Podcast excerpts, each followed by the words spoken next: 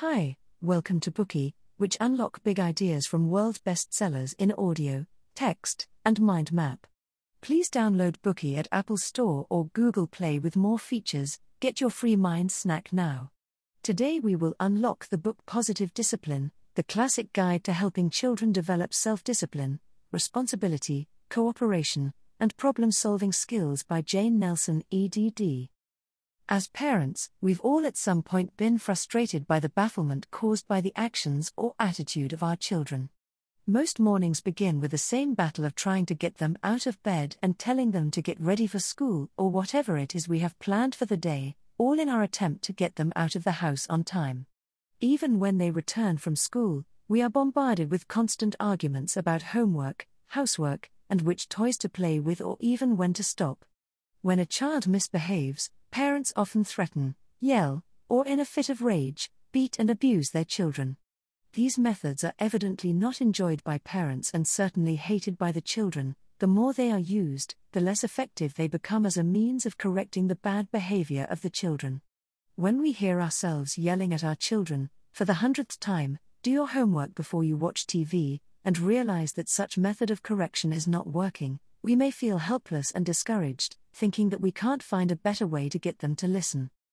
As a mother of seven, Jane Nelsen was once just like these types of parents who felt helpless, frustrated by parenting challenges, and unable to experience the joys of motherhood.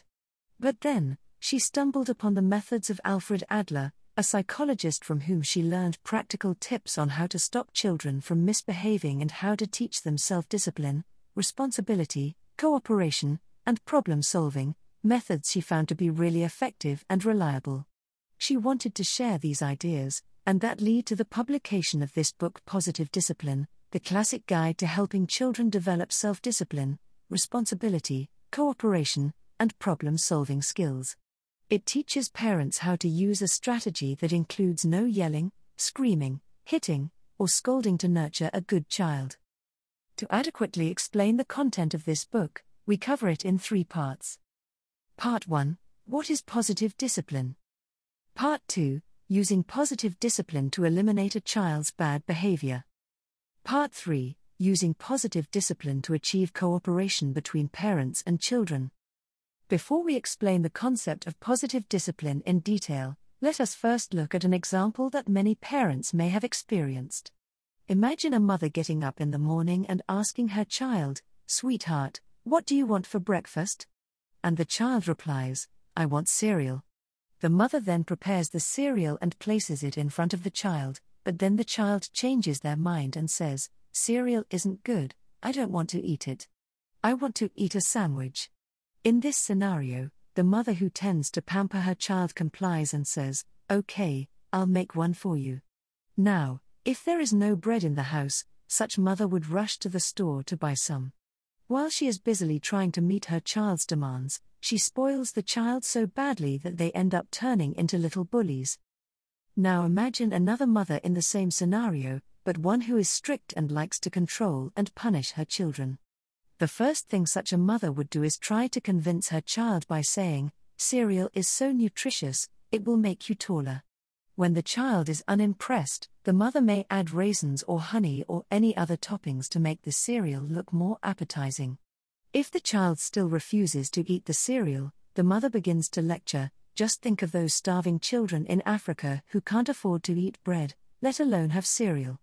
At this point, if the child is still not convinced, the mother becomes completely infuriated and yells, Fine, if you won't eat it, then starve.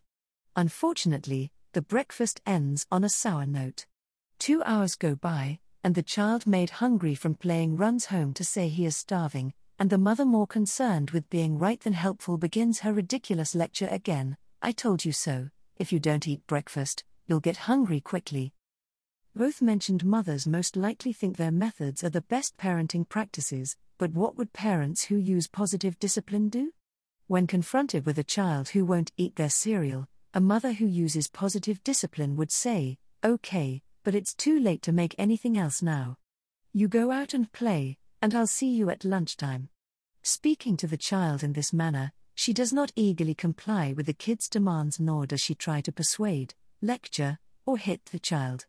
Instead, she lets the child experience the consequences of their choices. This is what Nelsen, the author of this book, calls positive discipline, the middle way of neither punishing nor pampering a child, a kind yet firm type of discipline. So, what does it mean to be both kind and firm? Let's start with discussing the former, which is kindness. Kindness means respect, both for your children and for yourself. How then can we respect our children?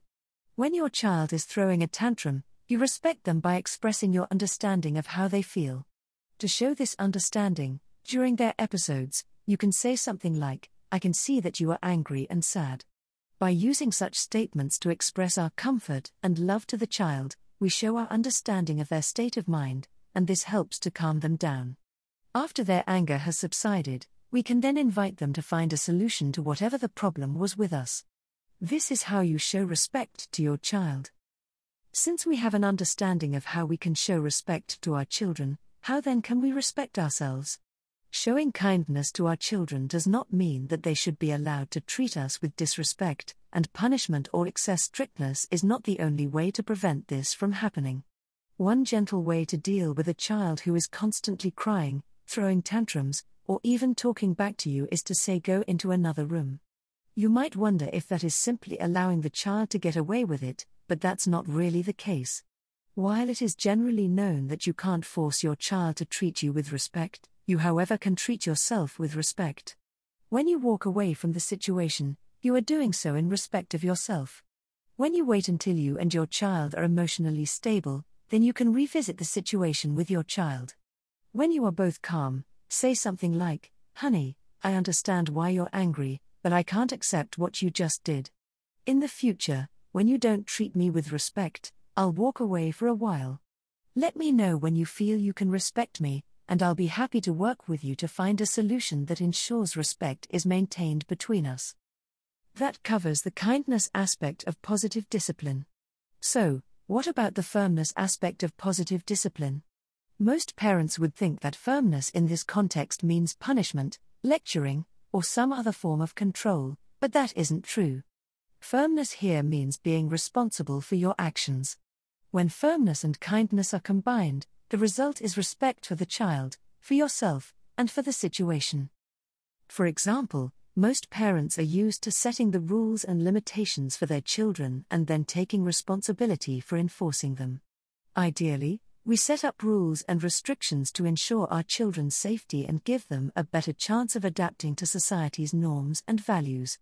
However, when adults use punishments, lectures, and control tactics to demand that a child complies with certain norms, that can often make the child become more rebellious. Hence, we need to do things differently, we need to respect our children, and we need to start involving them in setting up and enforcing their restrictions. For example, you can brainstorm with your child and include them in discussions regarding rules on watching TV, playing outside, or doing homework, among other things. When a child crosses a boundary, do not punish or lecture them, but address the situation respectfully. It is advisable to avoid simply telling the child what happened and what to do about it. It serves the child better if instead you ask them curiosity questions like What happened? And why do you think it happened? What can be done to solve this problem? What did you learn from it? And how can we avoid the same problem next time?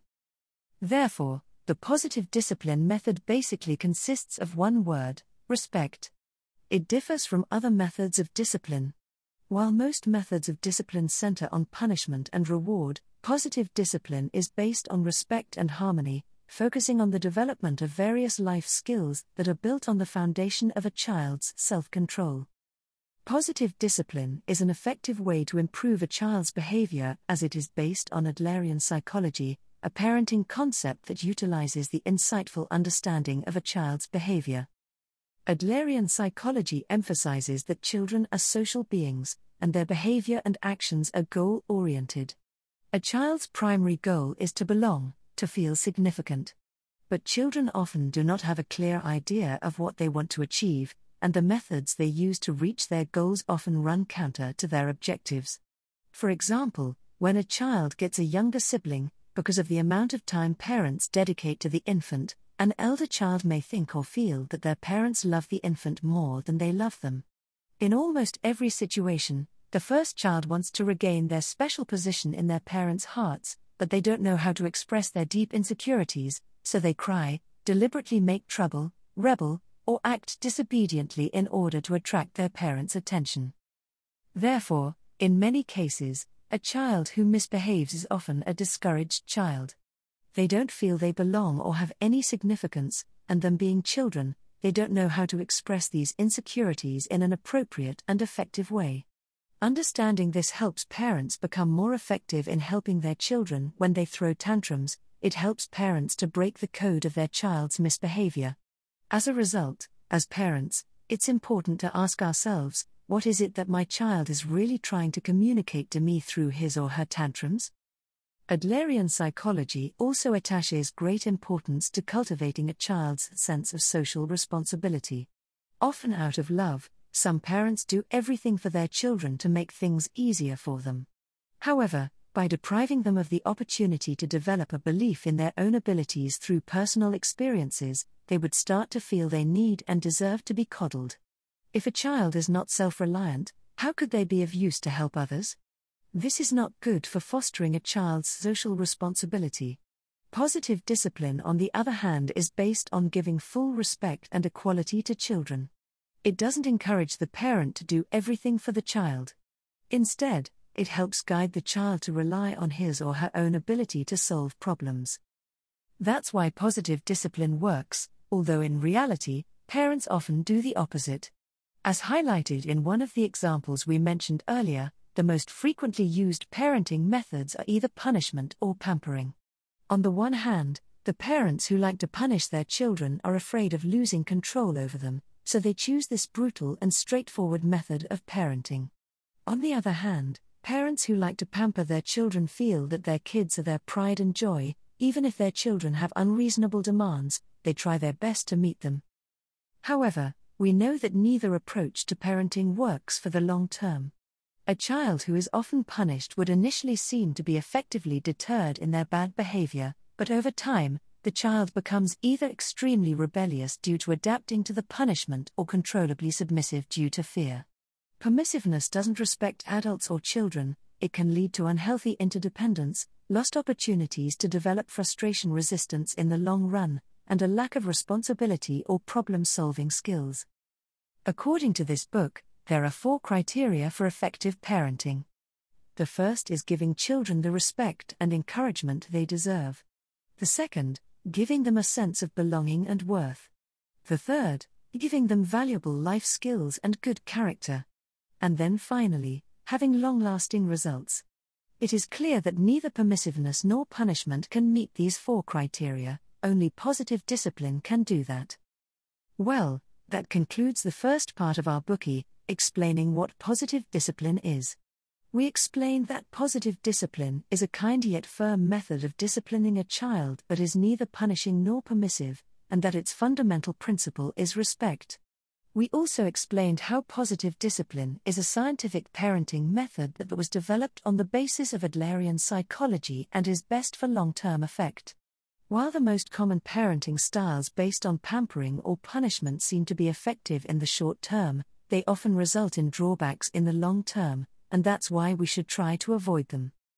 Now, we will be discussing the second part of this Bookey, which answers the question how can we use positive discipline to eliminate bad behavior? Today we are just sharing limited content. To unlock more key insights of world class bestseller, please download our app. Just search for B O O K E Y at Apple Store or Google Play. Get your free mind snack now. Dir hat dieser Podcast gefallen? Dann klicke jetzt auf Abonnieren und empfehle ihn weiter. Bleib immer auf dem Laufenden und folge uns bei Twitter, Instagram und Facebook. Mehr Podcasts findest du auf meinpodcast.de.